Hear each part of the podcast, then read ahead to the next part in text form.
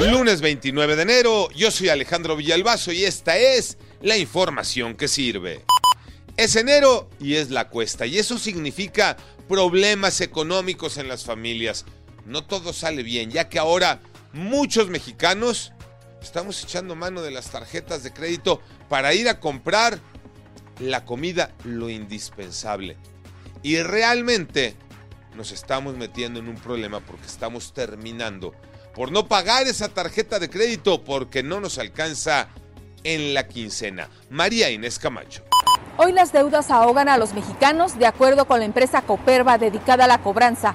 Hasta nueve de cada diez personas se han declarado en insolvencia debido a los aumentos en alimentos, mercancías y medicamentos. Y lo malo es que están usando la tarjeta de crédito para comprar el súper.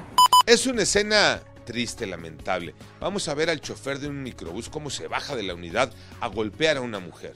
¿En dónde ocurrió esto y qué dicen las autoridades? Pepe Toño Morales. Gracias Alejandro, efectivamente les platico, podríamos llamarlo de cualquier forma, inadaptado, violento, gorila, salvaje o bruto. Cualquier calificativo se queda chico para definir al chofer de la Ruta 45 que le dio una golpiza a una mujer en la colonia Pedregal de Santo Domingo, en Coyoacán, al sur de la Ciudad de México. En los videos que se han dado a conocer se observa a la mujer frente al microbús. Acto seguido, se ve al chofer bajando de su unidad para jalonear y tirar a la mujer. Un hombre entra al quite y a él también lo golpean. Ya en el suelo, el chofer los patea y luego arrastra de los cabellos a la mujer.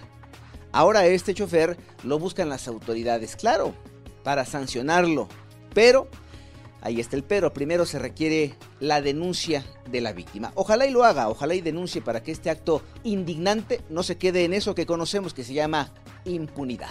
Listo el Super Bowl 49 de San Francisco contra los jefes de Kansas City. ¿Quién es su favorito? Tocayo Cervantes. Así es, Tocayo. Todo está listo para el Super Bowl el próximo domingo 11 de febrero en Las Vegas, Nevada. Los jefes de Kansas serán los locales administrativos, mientras que los 49 de San Francisco jugarán como visitantes. ¿Cuánto cuestan los boletos para el Super Domingo? 7 mil dólares, el más baratito. Pero ojo, en primera fila el costo es de 60 mil dólares cada uno. Esto al día de hoy. Yo soy Alejandro Villalbazo, nos escuchamos como todos los días de 6 a 10 de la mañana, 88.9 y en digital a través de iHeartRadio. Pásenla bien, muy bien, donde quiera que estén.